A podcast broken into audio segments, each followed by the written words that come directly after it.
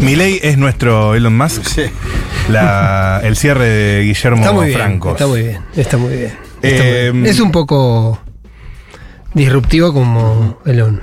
Sí, ¿no? Como un tipo más allá de. más arriba de todo, con una visión. Sí, o con una lógica distinta. Lo que pasa que.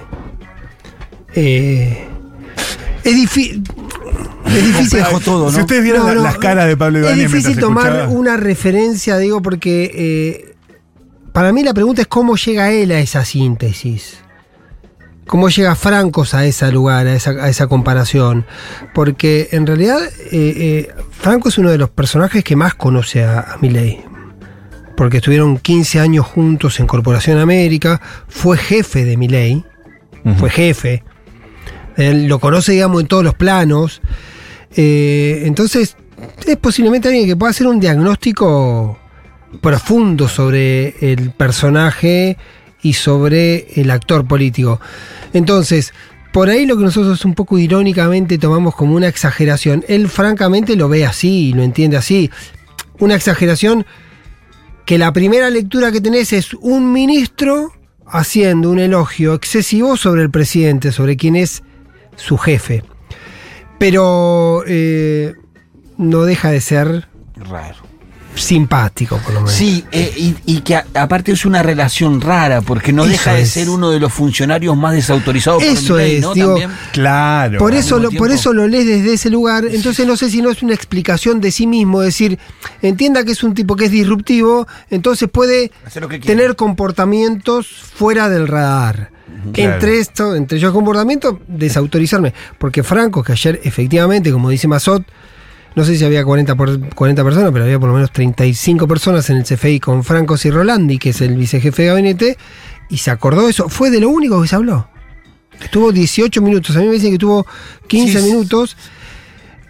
De lo único que se habló de la ley ómnibus fue del tema país. Y después salió Franco a decir que nunca se habló ese tema.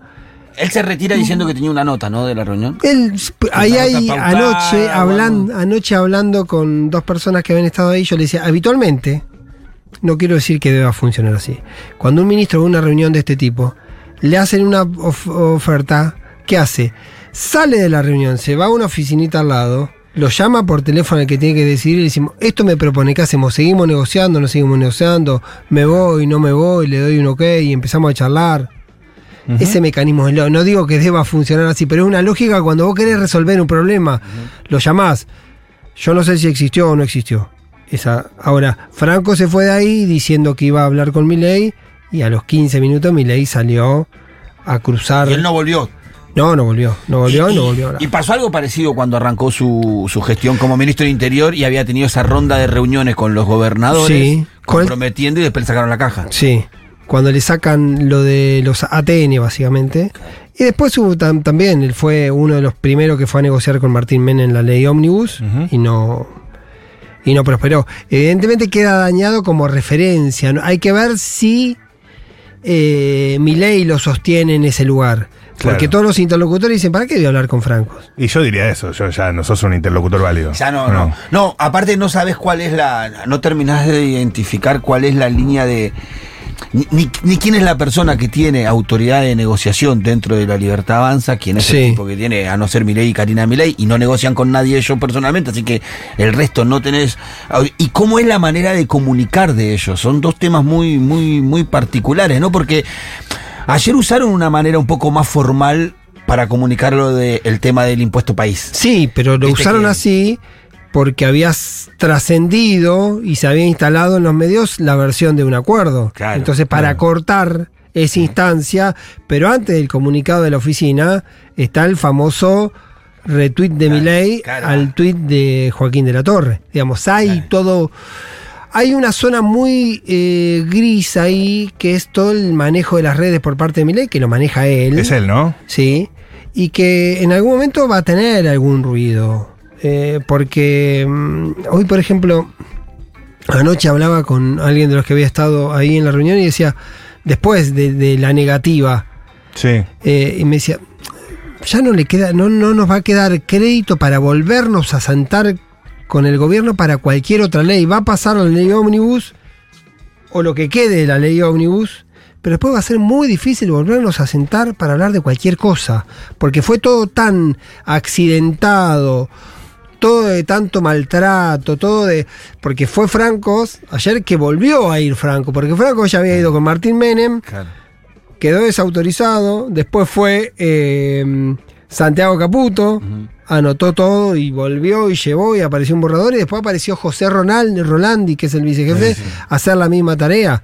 Ayer cuando estaban reunidos los gobernadores estaba Caputo en el Congreso rosqueando el tema de privatizaciones Sí. con un concepto que puede ser difícil mañana todavía, que el gobierno insiste, según Caputo, que quiere vía libre para privatizar todo excepto IPF. Claro. Y uno de los acuerdos que había era que ni IPF, ni Banco Nación, Nación.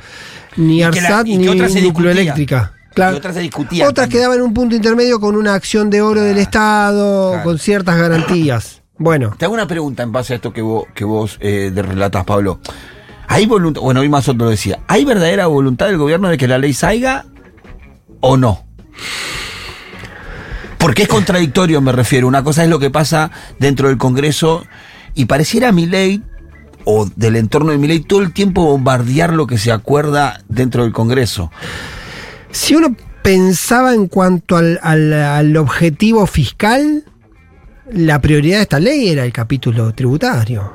Y que no salga es un golpe importante. Después hay toda una discusión entre los economistas si sin la reforma tributaria igual es posible o no el déficit cero. Eh, yo tengo opiniones de los dos lados. O sea, habría que ajustar muchísimo más. Habría que ajustar, también tendría que funcionar mucho esta, esta herramienta que incorporó el viernes en algunas conversaciones Milei cuando baja, antes de bajar el capítulo eh, tributario que dice, yo venía con la motosierra, ahora es motosierra y licuadora. ¿Cuál es la licuadora? Claro, la licuadora es que con la inflación se vayan licuando las jubilaciones, los salarios, las partidas, porque como tiene prorrogado el presupuesto 2023, si no actualizan las partidas para, para las universidades, se va a ir licuando porque Sí, sí, la partida del año pasado no te va a alcanzar para cubrir. De hecho, hay algunos rectores que están advirtiendo que con las mismas partidas en, en junio tendrían problemas para pagar los salarios. Por lo tanto, tenés una dificultad. Esa herramienta de la licuación, y después hay muchos mecanismos, uno que va a generar especialmente mucha, mucha discusión, que es el Fondo de Incentivo Docente, que aunque es una ley, el monto del Fondo de Incentivo Docente también hay una serie de variables que están medio a sola firma del Ejecutivo, que también no puede planchar o dejar Claro. congelado y tener un efecto de reducir el gasto mediante ese mecanismo, pero además transferir un costo, porque alguien se va a tener que hacer cargo de esos montos. Acá te, te, te puedo leer un retweet de Milei A que hizo hace cinco horas. Eh, Apple, Appleman se llama el autor del tweet. ¿no? Dice Argentina teniendo, eh, teni- tendiendo al déficit cero está regalada. La ley si pasa, pasa, pero si no, no va a ser un problema. Tenés el presupuesto 2023 con la nominalidad que Claro. tenemos, aumentar la discrecionalidad de las partidas. licuadoras. La licuadora. Eso era la licuadora que decíamos recién. Eh, a ver. Después lo que pasa que O sea, mirá la comunicación que hace Milei. Milei retuitea esto, está, ¿no? está diciendo no necesito las leyes para el déficit cero Claro. y estoy diciendo voy a lo que pasa que es una palabra que usó ella, que él. Mi ley habló el viernes, empezó a incorporar motosierra y licuadora, como es el plan Easy. Ah. Es, es el esquema de dos herramientas para resolver el costo. Durísima, Ahora, no sé cuál prefiero. te digo. lo- no, pero los dos componentes tienen un mismo derivado, que es no hay plata en esa variable. Total. Había una objeción liberal a Caputo, que era, cuando presenta su plan, había un componente importante de suba de impuestos y otro componente de motosierra. Ahora, no vas a tener el aumento de impuestos. Claro. Y sin el aumento de impuestos, todo eso- eso se va a tener que compensar por recorte o por licuación. Por eso el vocero habla de ajuste sobre las provincias. amenaza, esa es la amenaza, ¿no? Ahí Porque, usan- porque en las provincias, no quiero ser técnico innecesariamente, pero digo, eh, el, eh, el 88% de lo que reciben las provincias es coparticipación. Un 12% son transferencias, lo que se llama transferencia discrecional. Entre ellos el fondo in- in- de, de incentivo docente. Entre otros, un fondo de fortalecimiento fiscal. Esa plata, que es un montón de plata, va a estar condicionada al número que le ponga Sí, sí, el Poder. Ejecutivo. Y después va a haber otros problemas de licuación del gasto. El- a mí en- en- no quiero exagerar, pero en salud me dice que está garantizado, pero no me dan más certezas que eso. Pero alguien me planteaba que en abril se puede terminar el stock del plan remediar. El plan remediar asiste a 18 millones de personas en todo el país, en Abril ya. hospitales. Sí, porque es una cantidad de medicamentos que se tiene que ir renovando permanentemente. Claro, claro, claro. Y hay. Y no solo hay aspirina o un, ibuprofeno, también hay tratamientos para diabéticos, hay tratamientos cardíacos para gente que recibe el, medicamento en las salas de primeros auxilios de un barrio. Todo eso puede estar. Y todo eso es un mecanismo de recorte implícito Total. que en algún momento va a llegar, que se va a notar y que alguien se va a terminar que alguien se va a terminar haciendo cargo, porque si en un hospital de Córdoba no hay medicamento, o va a terminar sin medicamento el hospital, o la provincia o el municipio haciendo esa intervención. Por lo tanto, la presión, yo me acuerdo que me lo dijo hace muchos años un gobernador que decía, cuando hay crisis, lo- es un, un razonamiento muy sencillo, pero lo, lo repito, cuando hay crisis los gastos nuestros aumentan, porque tenés más gente pidiendo Claro. algún tipo de asistencia, Y más que gente... salir a ayudar. Claro, Claro. la- aumenta la demanda y vos tenés menos recursos que antes, porque habitualmente cuando eso ocurre también te baja la recaudación propia. Y ahí me imagino que no podés darte vuelta y protestar a la nación, sino que como gobierno provincial alguna respuesta tenés que dar. Porque también estamos en un sistema, y lo hemos hablado en otro momento, vos tenés un sistema, sobre todo con, con el esquema electoral, está muy referenciado en el gobernador, sobre todo cuando vos te apart- cuando vos te alejás de la, del, del AMBA, Del ambas, sí. La figura del gobernador es, la, es el garante, es, es la presencia, es el tipo que te da la respuesta. Y ahí se puede empezar a complicar. Puede ser algo que haya interpretado inclusive el pueblo de las provincias cuando votaron. Totalmente. Votaron y dijeron, bueno, a mí mi gobernador me protege, Me después cubre. voto a mi ley. Total, Después- el, go- el gobernador me cubre, ¿no? Bueno, Ojalá. Hoy, eso no se estaría dando. El otro día una consultora doc hizo un, un- un repaso de esos datos y comparaba lo que habían sacado los gobernadores con lo que había sacado Milei en la primera vuelta. Si lo comparaba con el balotaje, sacó más que casi todos. Sacó menos que Jaldo, por ejemplo. Mira, Mira. Pero después sacó más que casi todo en el balotaje. en el balotaje. Pero pero ahí no cuando cuenta. comparás con la general, sacó no. menos que todos. Y ahí juega un poco esto que hablamos de la legitimidad, digamos. Claro. Y la legitimidad es que el mismo tipo que lo votaron, el gobernador, ¿por qué desde Nación vos le vas a recortar partidas que tienen, forma parte? Es como, Sí, igual un poco... es un concepto raro, este concepto de, lo- de la nación y las provincias como si fuesen sí. sujetos distintos si alguien Bueno. viviese en la nación o viviese en la provincia. Pero los gobernadores aportan a ese escenario, Totalmente. ¿no? Porque me parece que ayer había gobernadores muy contentos hablando del acuerdo por el impuesto país, diciendo que era mucha guita y diciendo, bueno, con eso compensamos todas estas pérdidas. Claro. Y muchos con una actitud de diciendo, bueno, yo resolví, por ejemplo, los tucumanos, la de los limones, la del azúcar, eh, los del sur yo resolví la de la energética, la de acá, la de acá, como cada uno intentando resolver su quintita y perdiendo la noción de íntegra, de un país íntegro. Que aún vos intentando proteger esos acuerdos provinciales, si el modelo económico del país va hacia ese lugar, Bueno. no vas a romper, te van a llevar puesto igual. derrama totalmente, eh, derrama cuando derrama bien o derrama, Derrama mal. miseria, digamos. te, va, a claro. te, va a te va a caer el ingreso bruto, te va a caer Sí. la recaudación propia, te va, a reca- te va a caer la actividad. Quiero volver al plano general de las cosas y ordenar un poco, pasar, un, pasar en limpio con Pablo Ibáñez, que está acá con nosotros. Eh, ley Omnibus. Sí. Después de las modificaciones que hubo el viernes, Hmm. eh, ¿en qué quedó la cuestión ganancias y cómo viene el poroteo? No, ganancia se cae, porque lo retira Perdón, con, con eh, el capítulo fiscal. Y país te iba a decir, ¿no? ganancias. País, hay una hay un artículo en, el- en la ley donde eh, el gobierno trata de resolver una mm, una cuestión que está judicializada, que es si está vigente o no el impuesto país en el 2024. Ok.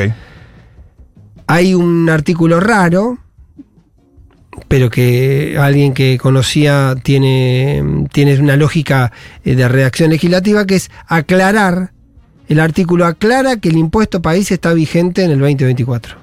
Mm, Ahora, lo paradójico con eso es que lo somete a votación, y como puede ocurrir tranquilamente, o bien en el recinto, se modifique o no lo terminen sacando ese capítulo. Ese, ese, ese artículo, perdón, es simplemente para decir que el impuesto país sigue, pero sigue como está, sin coparticipación. Puede ocurrir que a partir de eso le metan dos líneas los diputados y digan, aclara que sigue en el 2024 y que el excedente sobre la recaudación prevista por la suba se coparticipa. Lo pueden hacer los diputados en el propio recinto. Claro, bueno. Lo podrían hacer, lo pueden modificar cuando se con- Cuando constituye en comisión. Pero cuando se discute por, en particular. Claro, cuando se discute en particular.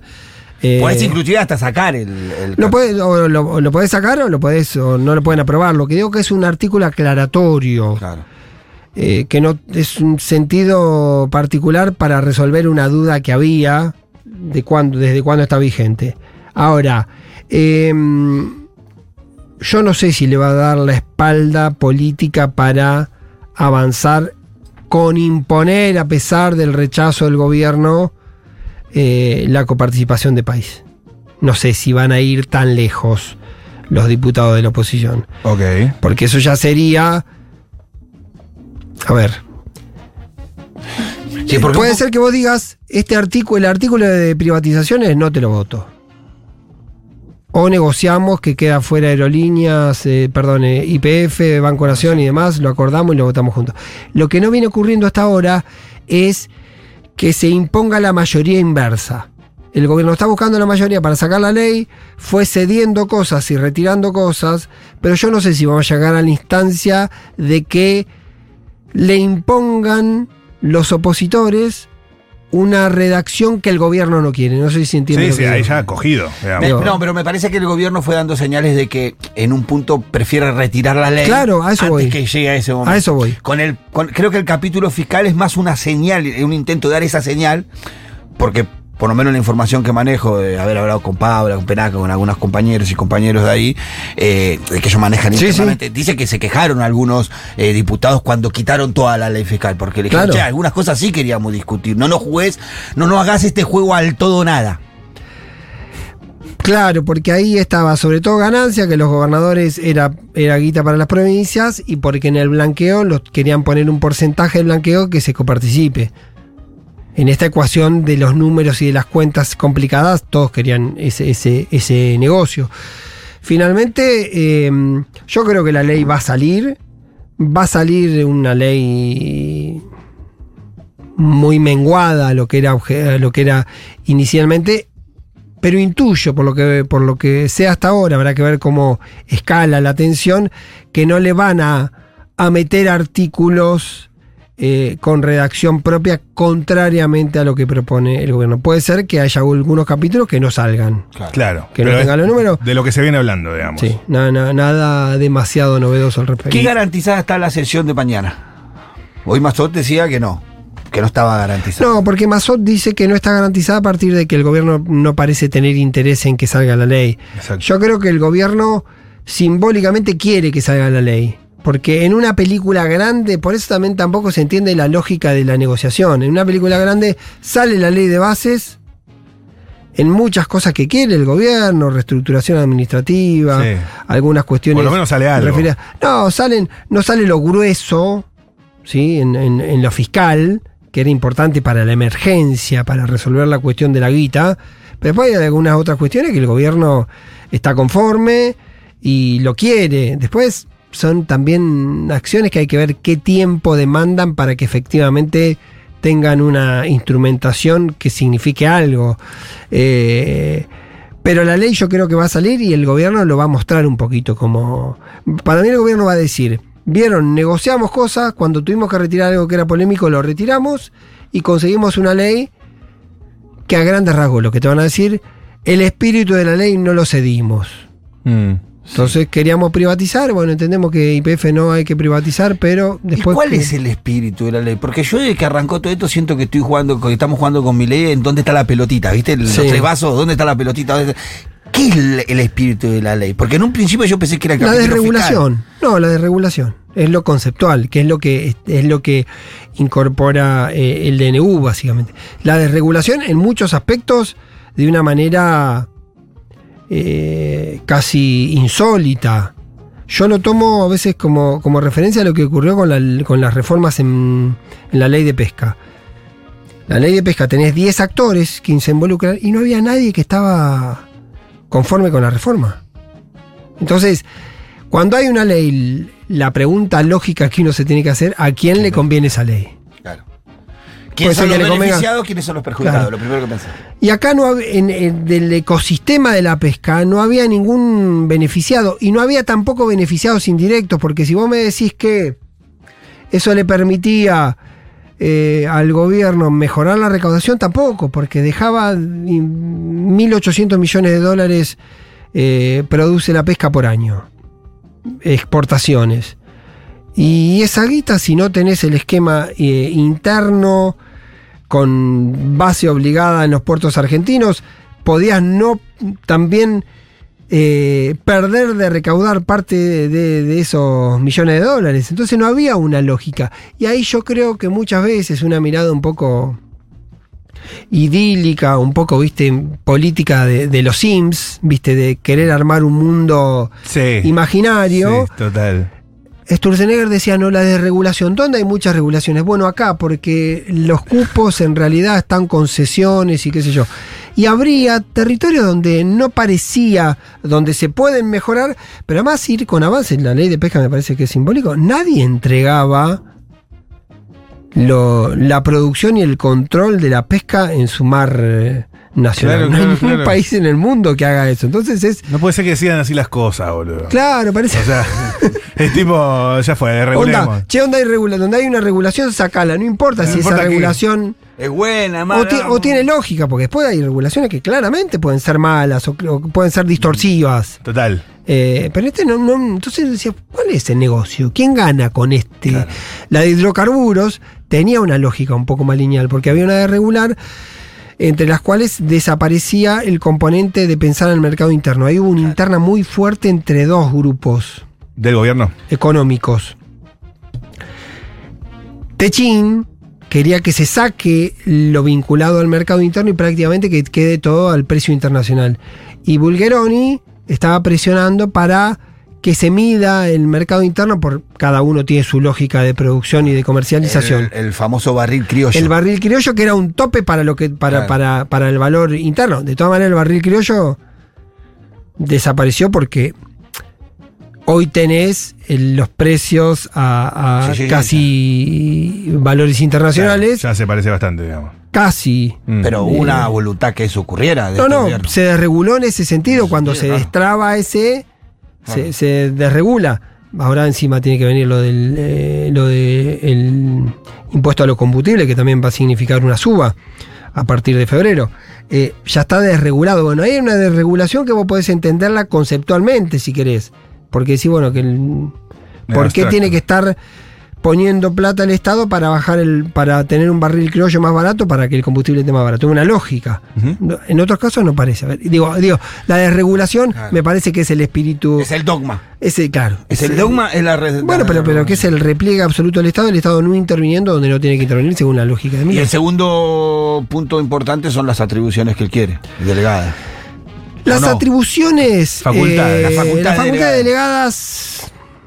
Yo creo que se. Porque pareciera ser un, algo en donde muchos eh, eh, opositores, muchos compañeros de, de- Sí. de Unión por la Patria ponen el eje. Claro. Sí. Se habló mucho de, che, no, dejen de darle bola a eso, lo importante son las facultades delegadas. Sí, no quiero, no quiero cometer. Puede hacer todo lo otro no, igual No, con la- no quiero minimizar eh, el hecho, pero me parece que las facultad- facultades delegadas tienen mucho menos eh, poder o superpoder que el que el que todos imaginamos. Ah. Está- Ok. Se va acotando, van sacando capítulos, van poniendo funciones, no puede resolver sobre cuestiones tributarias, Tributarias, claro. no puede crear leyes. Por ejemplo, Cuando quitó el capítulo fiscal, ahí quitó también esas posibilidades. Sí, no, pero además no puede porque hay cosas que no se pueden resolver por la vía de NU, tampoco Claro. se puede resolver por vía de facultades eh, Claro. delegadas. Una cuestión específica que, por ejemplo, sí puede permitir eh, la facultad de delegadas es resolver el tema tarifario con un mecanismo más rápido eh, que las audiencias. Pero las audiencias, en definitiva, tampoco son... No eran vinculantes. Claro. A- Claro. Ahora Klepak suspendió una de esas audiencias. Sí, La de la audiencia energía. de transporte de los eh, pasajes de colectivo. Porque dice que había sido virtual y debería haber sido presencial. Sí, por las dos cuestiones. Eh, Kreplak tomó la cuestión de forma, que era eh, que el mecanismo había sido Sí. virtual, y también la cuestión de fondo que objetó Gray, el intendente Esteban Echeverría, eh, considerando que había ciertas garantías eh, y cierta suba de- del pasaje que estaban por fuera de la lógica que había establecido en su momento la Corte. No sé si se acuerdan ustedes de la Claro. Corte con el tema de la suba de tarifa con Macri, que tenía que haber cierta razonabilidad y que aumente 250% de un mes para el otro no parecía No, nada no razonable. parecía. No, no, no. Eh, mañana 40 horas de sesión. Se espera. Y sí, Dijeron por ahí. Sí, porque el, el- el tratamiento en particular, finalmente queda. Cosa- cuestión por cuestión. Tratamiento en general empieza a las 10 de la mañana, está convocada para las 10 de la mañana, habrá que ver cómo, es, cómo resuelve el labor hoy a las 7 de la tarde. Eh, y después la particular, también puede ser que cada capítulo haya oradores y haya planteos y puede ser larga. Yo, yo ¿Puede no sé- peligrar el quórum de acá mañana o no hay manera de que eso peligre? Yo creo que la sesión va a estar. Yo creo que, Ah, yo creo que, yo creo que terminó siendo una sesión a grandes rasgos. Esto tengo miedo que el archivo me condene. Pero yo creo que termina siendo una, una ley bastante inocua como para que nadie, por lo menos de los opositores amigables, le saque. No, porque saque- aparte es una posibilidad también de muchos opositores de exponer, Total. de hablar, de contar, de Y además, decir. y además ¿sabes qué te permite? Decir, bueno, yo te di la ley. Claro. Lo Opositores. que vos lo retiraste, lo retiraste vos. Yo te di la ley, ahora no me digas que, no te- que yo no te di herramientas Claro. para hacer la reforma. Bueno, después tengo diferencias, tengo matices. Convengamos también que es paradójico eso. Los gobernadores y los diputados estaban desesperados diciendo los queremos ayudar y Nos nos queremos dejan ayudar. ayudar. todo el Esa es la oposición amigable. Gobernadores, Esa- juntos por el cambio. Eh, los provinciales, la el, eh, innovación federal, que son los provinciales, y todo el, el- esta los Backstreet Boys, que son, digamos, el- hacemos cordobeses, sí. el Eh, pichetismo, eh, los santafesinos, más los bonaerenses, Randazo, y Sí. todo ese equipo, digamos, que son 23. Me gustó el título de los Backstreet Los. Backstreet de Pichetto. Sí, Y porque viste que son- tienen sí. tres nombres juntos, parece Sí. una- todos ahí eh, en coreo. ¿Y la oposición, oposición, digamos, no amigable? No, jue- Unión por la Patria. Y la izquierda, que también está, eh, que yo creo que es el dato más, más complicado que se dio y que es lo que configura un, un interrogante para el peronismo hacia adelante, que es no tiene poder de bloqueo. Mm. El, peronismo No, se queda pero sin poder. Solo lo lograría aliándose con, con espacios que es. Porque acá a- a- hay un actor que. Con los que- Backstreet. La coalición cívica es un actor que. Sí, pero no le alcanza con la elección cívica y no le alcanza tampoco con los radicales o con el radica, con el radicalismo soft de Manes, que son Sí. los 10 diputados, más la coalición. Puede haber- yo lo digo porque me parece que es el momento. Y esto es un esto es una, una secuencia histórica. Hoy, salvo la izquierda, ningún actor que no sea Unión por la Patria, ningún actor está dispuesto a, sacarse una foto con Unión por la Patria. No está dispuesto a hacerse una unión, un acuerdo de unidad que lo abrace Unión por la Patria. Todos, hoy por hoy, habrá que ver qué pasa en una semana y qué pasa sobre todo en cinco meses. Hoy por hoy, están dispuestos a hacer todo o casi todo por mi ley, pero no quieren hacer nada con lo que tenga que ver con el peronismo va. por la Patria. Esa es la- hoy la- hoy la es la foto, esa. Por eso está limitado el bloqueo de Unión por la Patria. Porque Unión por la Patria, también que se, además se le fueron cayendo los tucumanos, se le cayeron los salteños, capaz que se le cae algún No, por favor. catamarqueño. Ayer, un dato poco, Resistan, por favor. poco que trascendió poco, ayer estuvo eh, Rubén Duso en el CFI. Rubén, Rubén Duso, Duso. es el vicegobernador de Jalil, Claro. el vicegobernador de Catamarca. Digamos, hay, viste, hay goberna, hay provincias peronistas que están haciendo, además de lo de los Sí, la- tucumanos, La, famosa necesidad, ¿no? La, la necesidad. es rarísimo. Están colaborando. es rarísimo. ¿Qué? Sí, no, es rarísimo. que la necesidad no te convierta en un traidor, Pero porque eso dicho. te pone, no quiero ser muy, muy críptico con esto, eso te pone en un problema. Vos para negociar tenés que tener el otro, el- del otro lado a alguien que quiera negociar Claro. con vos. Si vos, vamos, vamos a hacer una lógica bien brutal. Vos sos Jaldo Sí. y te sentaste a negociar y te van a dar guita para las obras públicas, digamos, te puede gustar más, menos, ¿no? Pero vos decir, como dijiste, la necesidad. Necesito hacer obra pública, Sí. necesito. La mía está. Viste, necesito ATN, está bien, la mía está. Eso todavía no se verificó que esté ocurriendo o que vaya a ocurrir. No, es que al contrario, por cada vez que acuerdan algo que es Peor. interesante, al otro día lo borran con el Bueno, codo. entonces, imagínate vos que los- el, el jaldismo vino, cerró hipotéticamente tres cosas Que después regalar. que después las bajaron. Claro, claro, ¿Entendés? Y, tam- y tampoco tenía certeza. Y por ejemplo, Jalil tenía un pedido, hizo llegar un pedido eh, vía Ferraro, que ahora como Ferraro se fue, por ahí quedó traspapelado el pedido, que era que no volteen el IMAD. El IMAD es una empresa, la minera, eh, una minera donde Jalil tenía especial interés, que no la privaticen y quedó en la lista de privatizaciones. Quedó. Claro. Lo cagaron. Claro, por lo tanto digo. Pero por hay- aparte van a negociar one on one. Van a negociar cosas particulares, pero Claro. digo, yo no, yo no reniego de la negociación. De hecho, vengo diciendo, eh, ¿te acordás que hablamos con vos y Julia que yo estaba viajando Sí. sorprendido por lo de la CGT? Sí. Y yo decía que para mí la CGT, que era sorpresivo que sea el primer actor que salga, era todavía sorpresivo porque es un, un espacio, es un, Negociante. es un ámbito que tiene como esencia la negociación.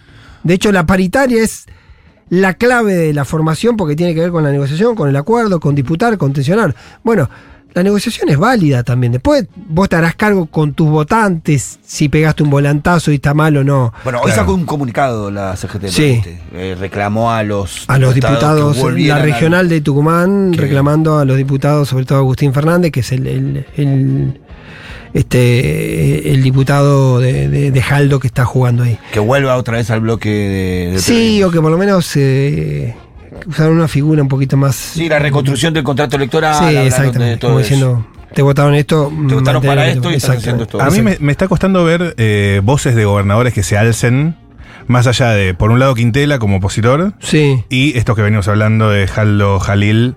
eh, pero digo, los gobernadores tanto del norte como de las provincias patagónicas y demás. Excepto Sí. Kishilov.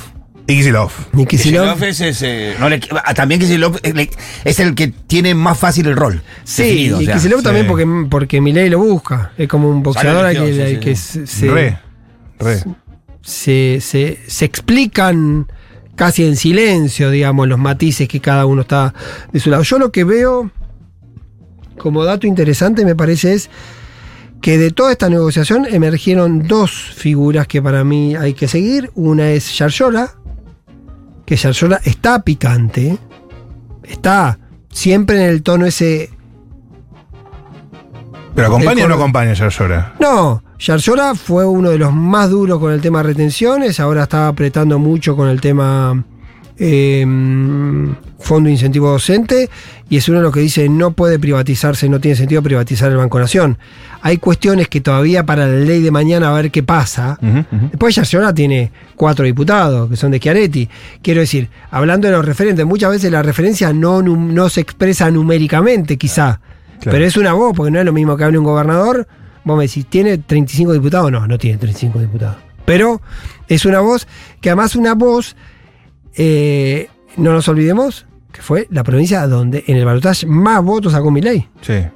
También hay un dato Y ahí. en lo que los sondeos dice más, más puntos perdió en, esto, en este tiempo también. es lo Están mismo. mostrando que hay ahí un, un nivel de, de- Porque mi ley tenía un beneficio, siempre hipotético, que se lo veía como alguien con más criterio federal. Hubo una crítica muy dura con el Frente de Todos, que era muy ambeño. Claro, muy Todo, era, todo Claro, amba, todo amba. todo-. Pero no solo por los personajes, sino que los temas er- eran ambeños. Siempre se estaba hablando de los temas que le importaban al AMBA. Eh, y había una expectativa, y eso se empezó a generar un, un, un reflujo negativo a mi ley porque termina con discusiones que tienen que ver con eso. Habrá que ver. Y el otro actor, para El mí, que, hay que, mirar que, que es más silencioso, pero es muy activo y como tiene mucho conocimiento del Estado, a veces es muy rápido con el lápiz, es eh, Frigerio. Ah, jugadorazo ese. eh. Eh, Entre para, Ríos. para mí los, los dos grandes emergentes de esa negociación son Frigerio y, y Yarlora. Después hay otros que son más novatos, que es Nacho Torres, que tiene como... Que está con los mapuches. Sí, ahora está con, con el tema de los alerces y los mapuches, pero que venía jugando. mostrar un poco Sí, pero no- todavía. como unificador de la, de la Patagonia, de las provincias Pero todavía del no sur. parece tener No. una, un, un- Después hay un montón de jugadores ¿El que están esperando, ¿El digamos. santafesino? Y el santafesino, que es un personaje interesante también, eh, Puyaro, Escucharon. eh, tiene una dificultad.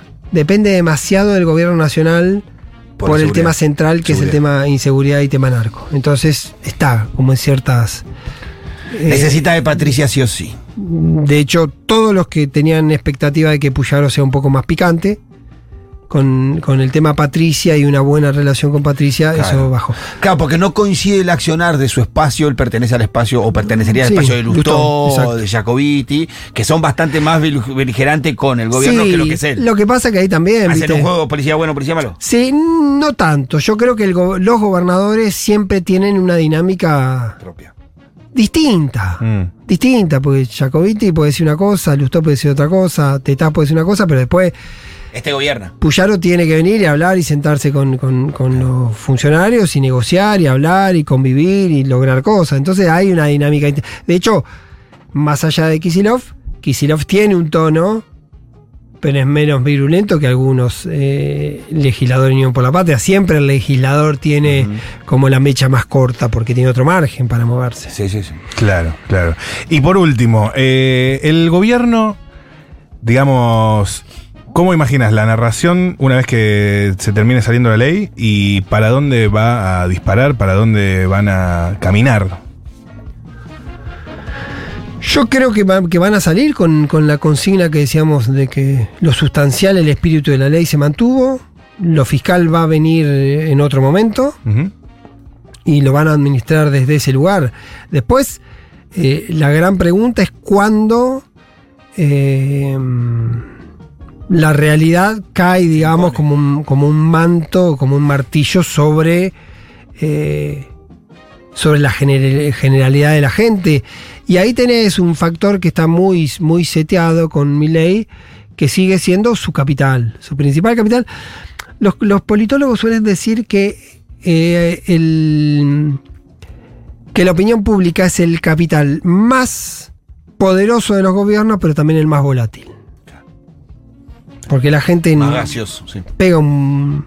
Te mandaste Sí, sí, sí, dos, lo hemos visto, lo hemos visto. te mandaste dos y bajaste de 70 a, Una fiestita o a lo que 45. Sí. No, eh, y aparte Sí. es muy, muy, muy rotundo el cambio de la, de la opinión pública. Porque Cae. Te, banca una, te banca Claro. dos, te banca tres, y de repente, ¡tum! Te cortó el banco. Claro, y además, ¿sabes por qué? así, pum, además, porque sí es cierto que en algún momento, en algún momento el beneplácito social se agota. Uno un año, otro dos años, otro ocho. En algún momento te cae la ficha por saturación o porque ya la gente quiere algo mejor o piensa que ese es el piso para algo mejor. Eso en algún momento se agota. Y la política no. Las relaciones políticas. Lo que pasa es que el gobierno de Milei es particularmente muy montado por eso. Y hay un reproche que le suelen hacer, es que él juega mucho la pelea de la casta, que evidentemente le sirve para el relato público y político, pero que después es problemática, porque con esa casta tenés que ir a negociar y tenés que convivir. Claro. Y esa dificultad yo creo que se va a precipitar en algún momento, porque en algún momento puede ser que efectivamente tenga muchas más dificultades eh, mi ley para, para, para conseguir respaldo de- del Congreso. Qué lujo Pablo Ibáñez, ¿eh? Lujazo. Gracias por venir, amigo. Nos vemos pronto. Gracias.